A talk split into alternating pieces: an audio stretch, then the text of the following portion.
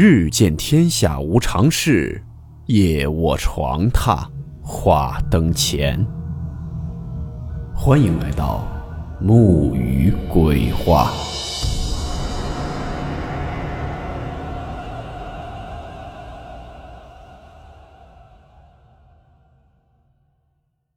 大家好，我是木鱼。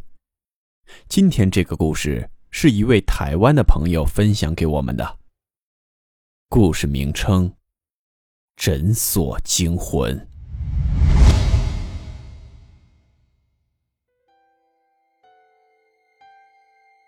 女友平时是某诊所的助理，在那边上班也将近有七年了，是从大学时候开始的。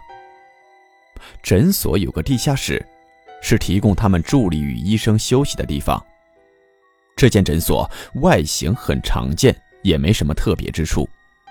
但在前几年前，某位聘雇的医生在离职前曾经说：“地下室有问题。”有没有问题，其实无从考证，也没根据，所以大家也就没有在意。过了段时间，他们老板有事出国一个月，少了老板的诊，剩下的聘雇医生的诊就比较零碎了。但上班时间即使没医生，助理们仍然还是要在的。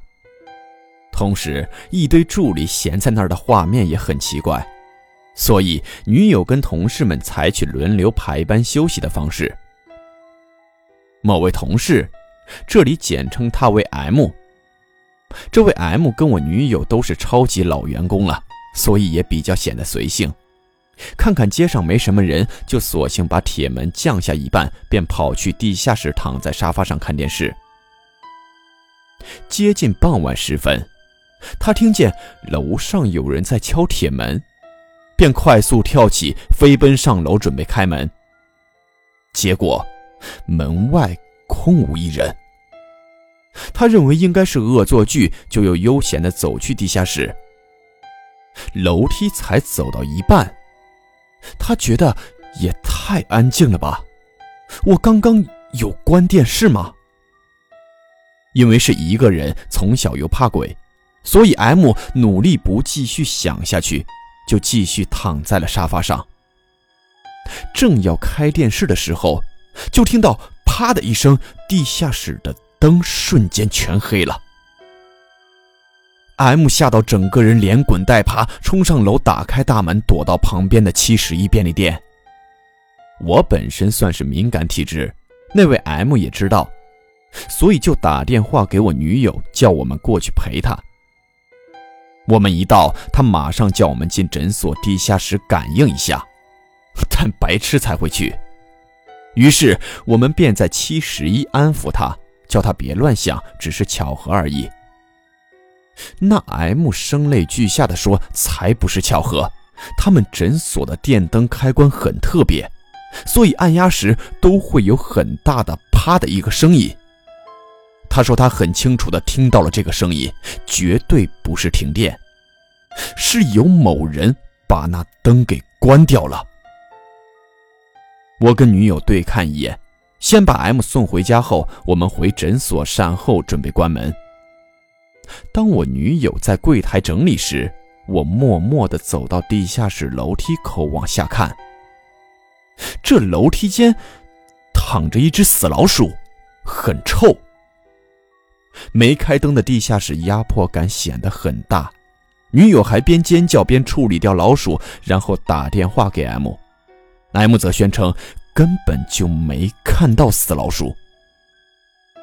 过了一阵子，老板还没回来，女友一个人在柜台值班，因为先前 M 发生的事，所以女友也不敢一人去地下室休息，在柜台点完钱，准备要把钱投进保险箱时。啪的一声，诊所的灯又全黑了。突如其来的黑暗，我女友吓到拿钱的手也松开了。她吓得赶快去开灯，正想夺门而出时，又想到刚刚在算钱，不能这样一走了之，于是又硬着头皮弯下腰找钱。可是左看右看，完全看不见刚刚那叠钞票。紧张之际，心想：“不会吧？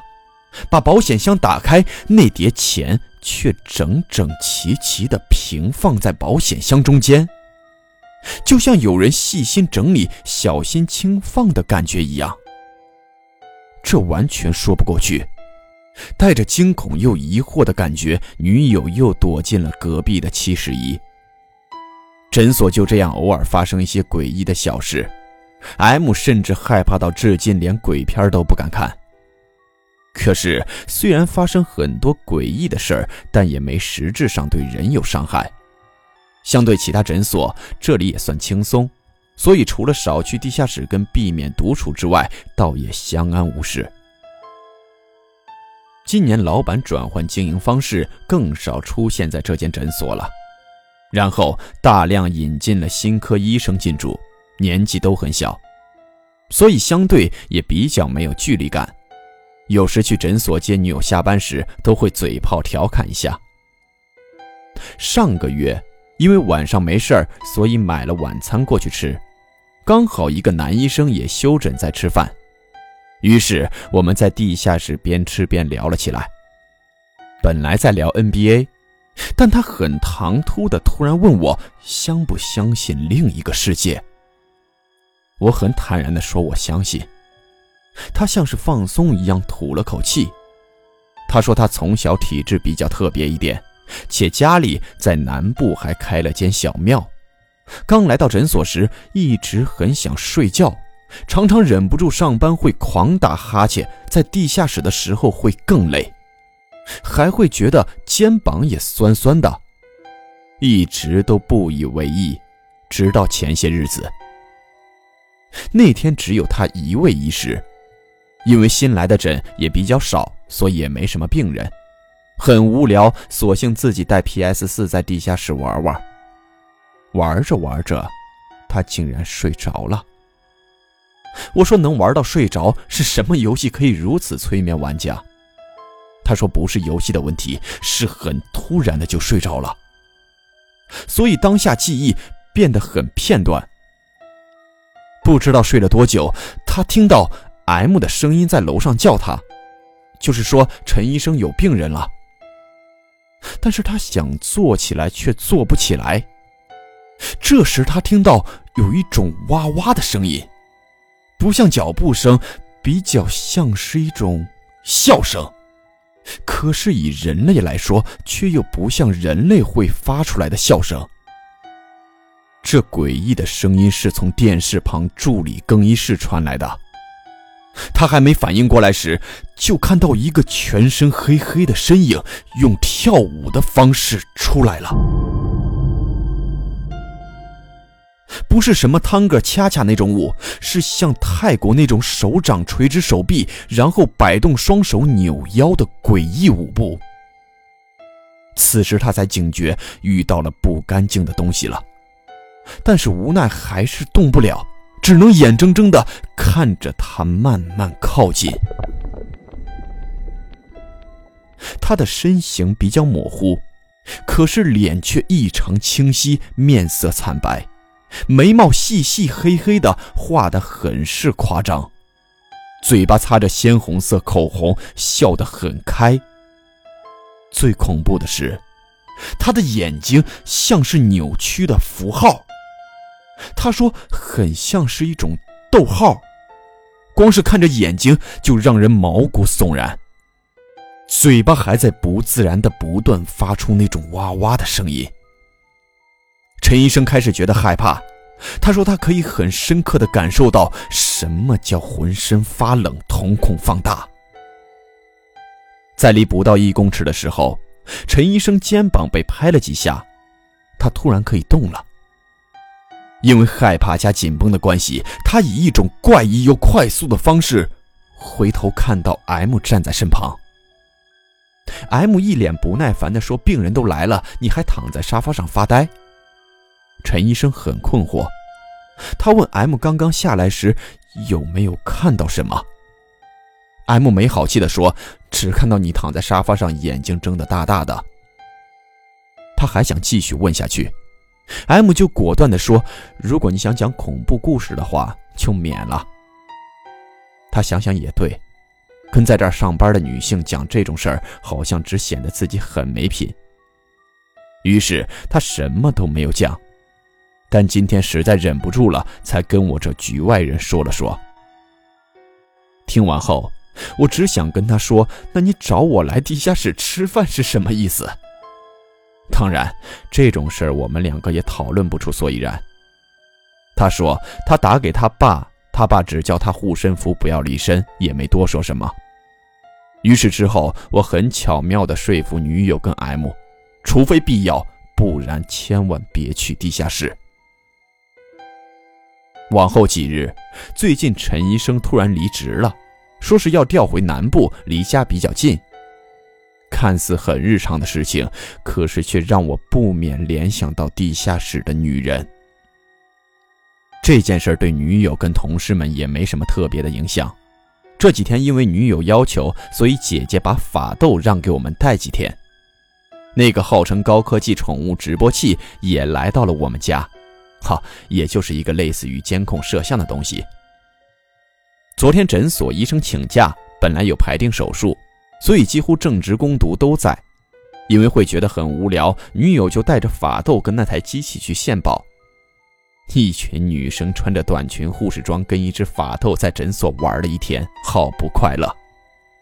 接着晚上开开心心的下班回家，女友进家门才说：“我那台超高科技宠物直播器放在了诊所，没有拿。”我想也不能怎么样，大不了明天再去拿。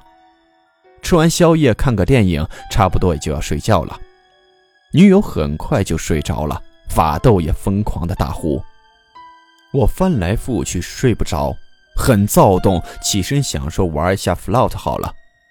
瞥眼看到了女友的手机，我不知怎么的点开了连接超高科技宠物直播器的 APP。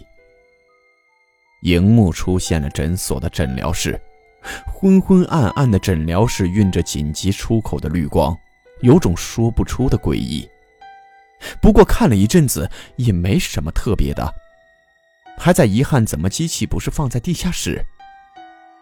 这时，突然晕开的绿光有身影闪动，我心跳加快，想说：“不会吧，这么扯！”就看到一个黑色的身影缓缓地靠近诊疗室，他走到画面右侧，伸手碰了一下椅子，然后慢慢靠近画面中间，站着不动了。我手贱的用手拨画面，试图放大它，他却突然转头看着镜头。干！我手忙脚乱的手机差点丢掉在地上。他应该不是在看我吧？介于敢看又不敢看之间，我又偷瞄了一眼画面，他就站在镜头前。我全身发麻，这就是所谓的三 C 产品之灵异接触吗？我不敢直视画面，伸手想把手机画面关掉。此时，一个声音传出来了，是那种哇哇的，类似于笑的声音。人就是贱啊！我又往画面那边看去，在镜头前的那个东西的身后有一个黑影。用诡异慢速的舞步在那儿移动，其他地方也出现了很多黑影晃来晃去。原来，原来诊所里面有那么多这种东西。此时感受到有某个物体一直挤压着我的大腿，转头一看，法斗一脸害怕的不断硬往我大腿旁边塞。我快速关掉手机，把法斗带到客厅，心有余悸。此刻我才想到，那些东西会不会因为我看到他们了而来找我？战战兢兢的过了一夜，一直叫我女友请假，可是她说今天老板会来看诊，不得不去。好不容易到下午忙完了，趁老板还在。我马上赶过去，将之前陈医生遇到的事跟我昨晚看到的事跟大家说了。全部的人听完都倒抽了一口冷气，感觉 M 很想当场就去递辞呈。不过一讲才知道，原来有些工读生也遇过那个跳舞的诡异女人，只是状况没有那么清晰，通常都只是听到声音跟偶尔瞄到黑影。老板一直在一旁默默无语，最后跑出去讲了很久的电话，回来时跑去地下室用报纸包了一个看起来像花瓶大小的东西，频频道歉。然后每个员工都给了个红包，感觉有点刻意遮掩手上的事物。然后宣布大家下班，并顺便去公庙走走，收个经。大家就这样带着惊恐又莫名其妙的心情解散了。接着我带我女友跟 M 去行天宫，他们说感觉走出庙后，整个身体轻松很多。刚刚吃饭时，听女友跟 M 在猜测老板拿走的东西是什么，因为他们俩是在诊所最久的员工。M 说，地下室电视旁的角落有个不知道是千手观音还是类似的装饰品。我女友则说，有可能是摆在助理更衣间装假花的瓮。不过不管是什么，只希望以后诊所能安宁才好。他们老板刚刚说直接放假到星期一，他有要事要处理，这期间就一直在休息。到了星期一，老板并没有出现在诊所，事情处理的没头没尾，让大家心中都蒙上了淡淡的阴影。可是老板没来，其他聘用医生还是有诊，所以班还是要上。那晚是女友跟 M 在值班。病人前脚刚出诊所，医生后脚马上跟着闪人下班。果不其然，女友马上打给我说，叫我到诊所陪他们收拾关门。我心中虽然百般不愿意，不过因为以前对这类事情很有兴趣，所以几分钟后，身体还是很诚实的出现在了诊所。女友跟 M 忙着打扫整理算账，我在旁边晃来晃去看东看西。经我一问，今天除了一开始换衣服外，都没有人接近地下室。不过，两个女生开始盯着我看。我说：“你们干嘛啊？”女友说：“现在已经晚上十点多了。”我说：“所以呢？”M 说：“你觉得我们晚上敢下楼吗？”我心想：“该不会……”果然，女友说：“你去楼下帮我们拿衣服跟包包上来吧。”我说：“我也害怕呀。”女友就说：“我们会在楼梯口等你的。”他妈的，他们以为我是三太子就对了。看着 M 楚楚可怜的眼眸，我身体只好再一次诚实的往地下室走去了。走下楼后，我眼睛完全不敢乱瞄，身体僵硬，快步走进地下室。迅速把他们的东西提着，瞥眼看到门旁边还挂着一件医师袍，名牌上写着陈某某。心中正闪过，哎，是陈医生的衣服啊！我视线就停在了他的口袋露出的一张白纸，白纸上面还画了什么东西，被画得很乱。我顺手抽出来后，就狂奔上楼，到了柜台。等他们去换衣服的空档，我把纸摊开来看。我突然有点后悔我的多此一举。图片我有拍照，但实体已经被我烧了。这张图片我也会在本集故事的作品简介去发布。没错。画的就是陈医生曾经跟我描述过梦境里跳舞的黑衣女人。我看着当下汗毛直竖，没等女友他们出来，我就先在门口抽了根烟，于是顺势的就把它给烧了。我不知道陈医生是什么时候画下来的，而且他的动机是什么，为什么要画他？隔天。M 一个人晚上晚班，医生一样很懦弱的早早就闪了。M 哭求我跟女友来陪他关门，可是那天我女友来士林陪我上班，所以没办法那么快过去。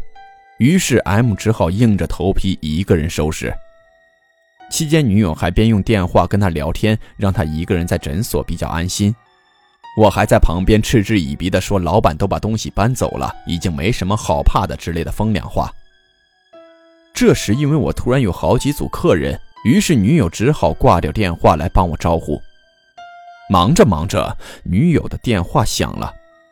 M 在七十一，一把鼻涕一把泪的。我们看事情不对劲，于是火速赶过去。脸色苍白的 M 还穿着短裙护士服坐在七十一里面哭，引人侧目。很多人还一直隔着玻璃窗偷看他的腿，很是无耻。听完 M 的叙述，我们已经不知道该如何解释了。传统的牙医诊疗椅上方是灯。胸前侧边是看诊时的器具台，大家应该都有印象。不过现在新型的诊疗椅除了设备更精致外，灯旁边还会有一个荧幕。荧幕的作用是，当你照 X 光后，会在荧幕上显示出来，让病人躺着也能边看边一起讨论牙齿状况。M 刚刚打扫好诊疗间，准备把荧幕跟器具台推回原位时。他隔着荧幕黑色画面的反光，看到了一个披头散发的人躺在诊疗椅上跟他对看。他真的只差尿没喷出来就夺门而出了。我跟女友什么话也讲不出来。后来我们三个默默走到离诊所有一段距离的路口，灯也没关，扫把还在地上，柜台也还没整理好。女友直接把遥控卷帘门降了下来。接下来两天，医生都请假没来，联络老板也找不到人，闹成这样，助理们也不想在那浪费时间了，于是大家就莫名其妙的自动放假了。再隔几天，诊所倒也没什么状况，相安无事，但还是有工读生说会听到奇怪的脚步声。或是去地下室，感觉很不舒服。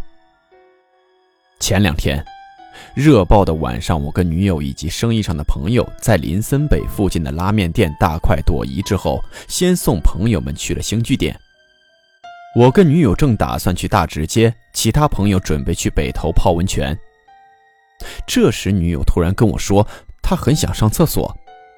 去附近搜狗好像有点麻烦，去星聚点包厢里有很多不认识的人，女友又很挑，也不想去捷运站上。附近的便利店、商店厕所又在维修，上厕所这种事又很奇怪。当你想上却找不到地方时，你就会更想上。女友突然冒出一句：“那我去诊所上好了。”想了想，好像也可以，因为不太远。可是看一下时间，晚上十点半了。我皱着眉头问他：“那么晚了，不会怕吗？”他说：“还好，反正厕所在一楼，而且我可以在外面沙发等他。”接着他便发信息给 M 炫耀他现在要去诊所上厕所。结果我们得到的消息更为震惊：M 跟他的暧昧对象正在诊所里面吃麦当劳呢。这是什么奇怪的约会？抱歉，这不是笑话，但是我真的在车上笑了。路途上，我还在苦思要怎么对他们恶作剧呢，一边应付女友想上厕所的暴躁。十五分钟后，将车子在路口停好，走过转角，远远就看到诊所铁门拉了一半，里面灯火通明，隐约间还可以听到电视的声音。我心想。好样的啊！你们该不会想在诊疗室上面角色扮演吧？越走越近，我却越感到不安，像快喘不过气一样。铁门虽然拉了一半，但里面大门敞开，麦当劳散落在候诊室的地上。这是什么情况？是激情吗？女友似乎忘了要上厕所。她拿起手机打给 M，手机响了，M 的手机掉在了沙发旁边。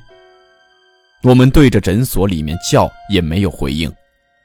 跟女友互看一眼，我们都觉得怪怪的。但我很贴心的叫女友先将就一下，去旁边的七十一上厕所吧，就由我来找他们。女友走后，我先小心翼翼的把诊所一楼的灯全开，然后走到厕所，把门推开了。果然，真的一个人也没有。担心朋友遭遇不测的心情大过于怕鬼的心情，所以我还走到诊所后面的防火巷去找。接着我的手机响了，是女友打来的。她说 M 坐在七十一里很奇怪，叫我赶快过来。我火速飞奔至七十一，就看到 M 呆坐在椅子上，两眼无神，全身发抖，叫他反应都好像慢半拍似的。像是三魂七魄被吓飞了一样，那店员一脸紧张的过来询问要不要叫救护车。他说这个女生常常三不五时就来这边，脸色发白，是不是生什么大病了？我由衷感谢店员的关心，我就说：“哎，M，是我们，发生什么事儿了？”那 M 一直看着前方不理我，我就又说：“喂，你听得到吗？到底怎么了？” M 没说话，可是流下了眼泪。我转头看女友，她面色凝重，不知是想上厕所还是想表示紧张。我就说：“M，你朋友呢？怎么只有你？拜托你快告诉我们。”那店员就说：“啊，他是不是需要收精啊？”我就接着说：“喂，M，你快点说话，你这样让我们很紧张啊。”就在这时。啪的一声，我女友打了 M 一巴掌。M 像吓到似的，突然转头看我女友。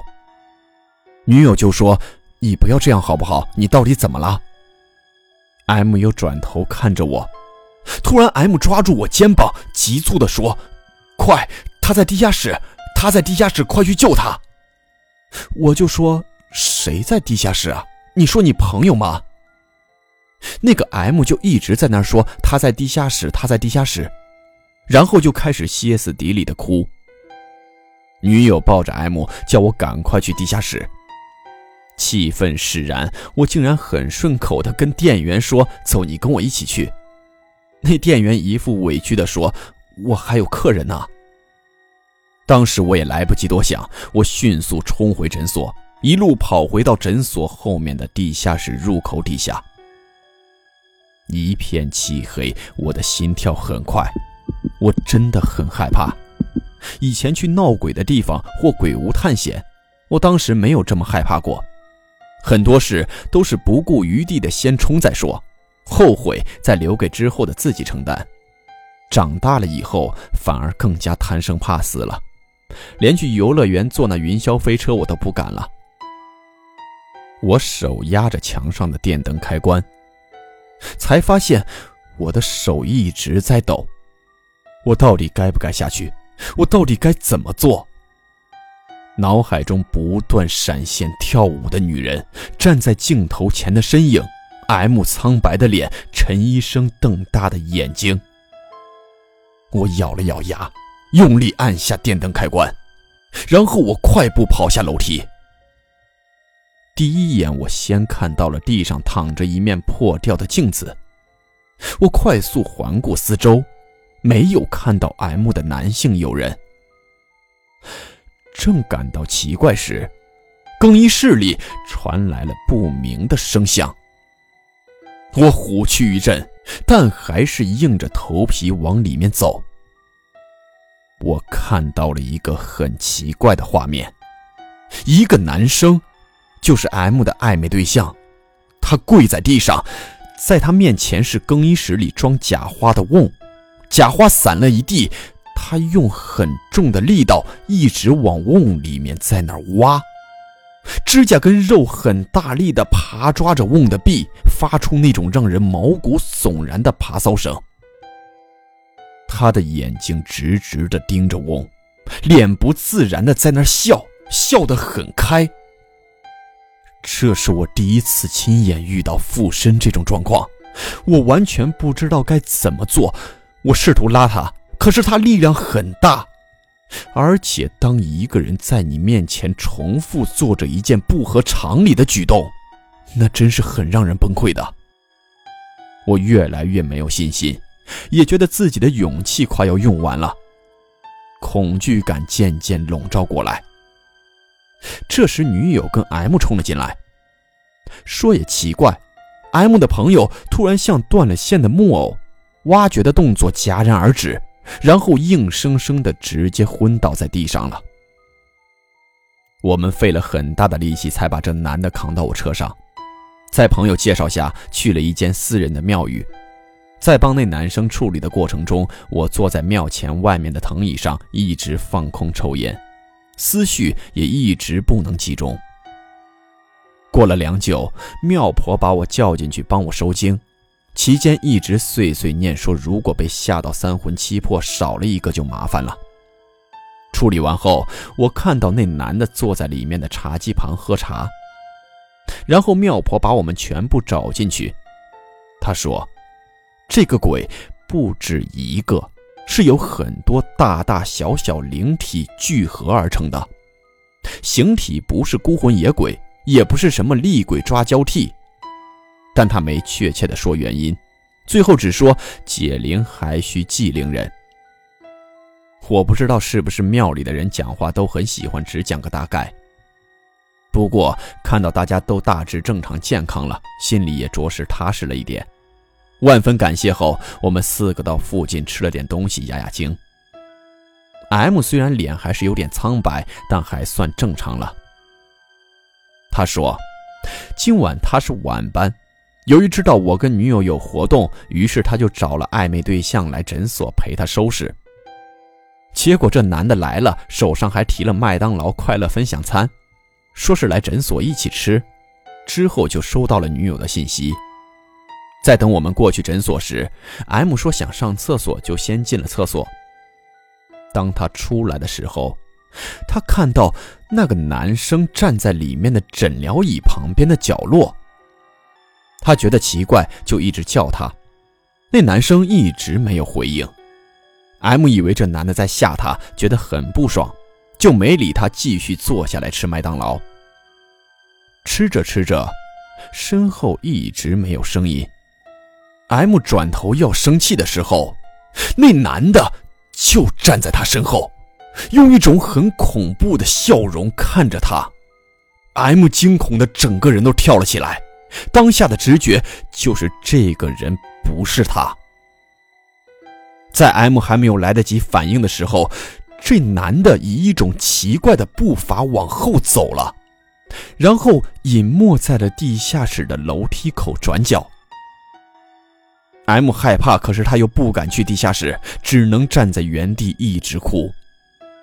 突然，地下室又传来了很大声的玻璃破掉的声音。M 才像断了理智的疯子一般，哭着冲到了七十一，然后记忆就有点断片了，估计应该是吓傻了。我们听完后，我突然很不想跟着男生同桌吃饭。那男生则说，当 M 去上厕所的时候，他本来是真的想要恶作剧吓唬 M。他站起来左思右想要怎么捉弄 M 的时候，就听到了身后传来了那种哇哇的声音。他回头一看，就没有记忆了。估计应该就是这个时候被附身了。我冷笑看着他现在吃稀饭的傻样，以后应该不敢再这样嘚瑟了吧。不过刚刚听妙婆讲述，感觉事有蹊跷。纵观前不久发生的陈医生事件跟高科技宠物直播器事件，老板的反应确实煞有其事。且老板也在地下室取走了某一物品，代表这些事情跟老板手中的物品是有关系的。而大家一直没注意到的，就是老板到底拿走了什么物品。经过这一晚的经历后，女友跟 M 才猛然想到，那尊类似千手观音的佛像不见了。所以前些时日发生的事情。老板自觉跟那尊佛像有关系，但以最近的怪事来看，似乎拿走那尊佛像并没有解决问题。诡异的声音、身影发出哇哇的女人都还在诊所。最关键的就是那男生最后在挖的那个瓮，也就是说，是不是老板拿错东西了？再换个角度来说，看来那瓮跟那尊佛像都不单纯。所以昨天总算找到老板了，也不算找到，因为是他自己联络女友跟 M，我们约在了星巴克见面。老板满头大汗又沧桑的感觉，他最近好像焦头烂额。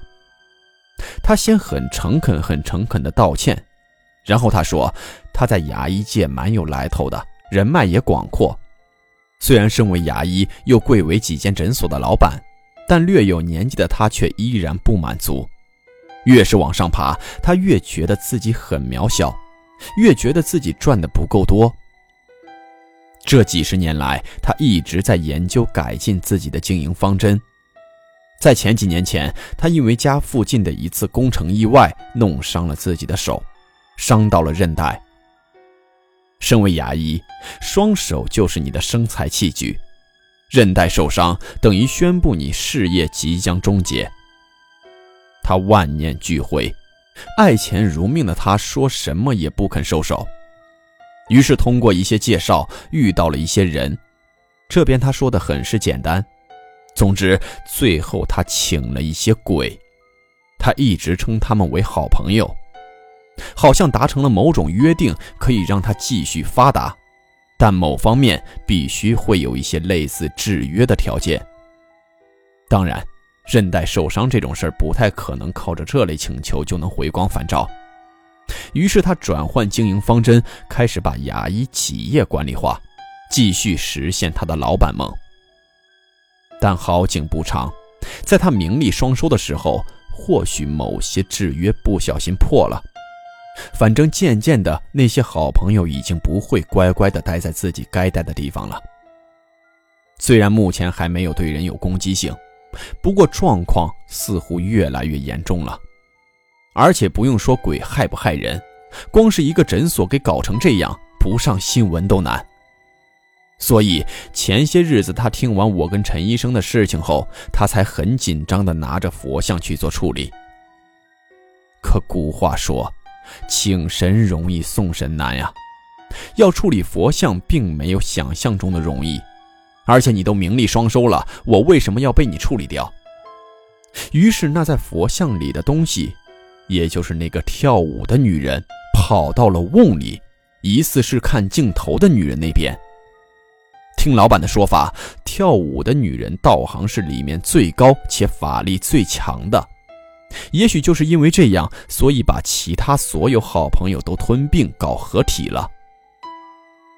老板自身的私生活也越来越不顺遂，有小三离了婚，小三又跑了。小孩也因为不谅解父亲的很多行为而渐行渐远。劳碌之余，自己的健康也亮起了红灯。钱赚再多有什么用？你等于赚了一个屁。他说要完全处理这件事情，必须要出国一趟，但他保证已经找到了处理的方法了，所以叫我们都不需要担心后果，他也会自行承担。听完这些乱七八糟、荒诞不经的解释以后。我突然觉得老板好丑陋，不只是那吃肥的外表，那颗利欲熏心的内心也是。最后，老板说，这些事处理完，他也该放手了。接下来过一段时间，他的学弟会来接这间诊所，并且会有实习医生来把诊所转变为有点教学医院的类型。我想，或许老板想开始做点善事了。然后希望女友跟 M 能留下来，毕竟他们都是很有实力的好助手，薪水方面是直逼四万五啊，且会继续升薪，而且福利一样不会少。既然诊所以后会保证没事儿，且待遇还那么动人，看到 M 跟女友开心的笑容，就知道他们又要被套牢了。最后，老板又塞了几个红包给我们，当然我也有，连声道歉。并且还给他们放了有薪假到明年，他会对外说诊所正在装修，往桌上放了三千块，说是咖啡钱，就拖着肥胖的身躯走了。看来，诊所惊魂也该告一段落了。我想，这也给了我们醒思：有时候不见是你的东西，就不需要强求贪这个意念。自古以来，一直是人性最大的弱点。人一生何其短暂！往往因为庸庸碌碌，很多机会在你下一秒摇头叹息间就稍纵即逝。不是鼓励你天天有小确幸，而是要让自己的生活过得有价值、有意义。赚的钱再多，荣华富贵、金碧辉煌，那又如何？你失去的东西，或许是你一辈子也求不回来的。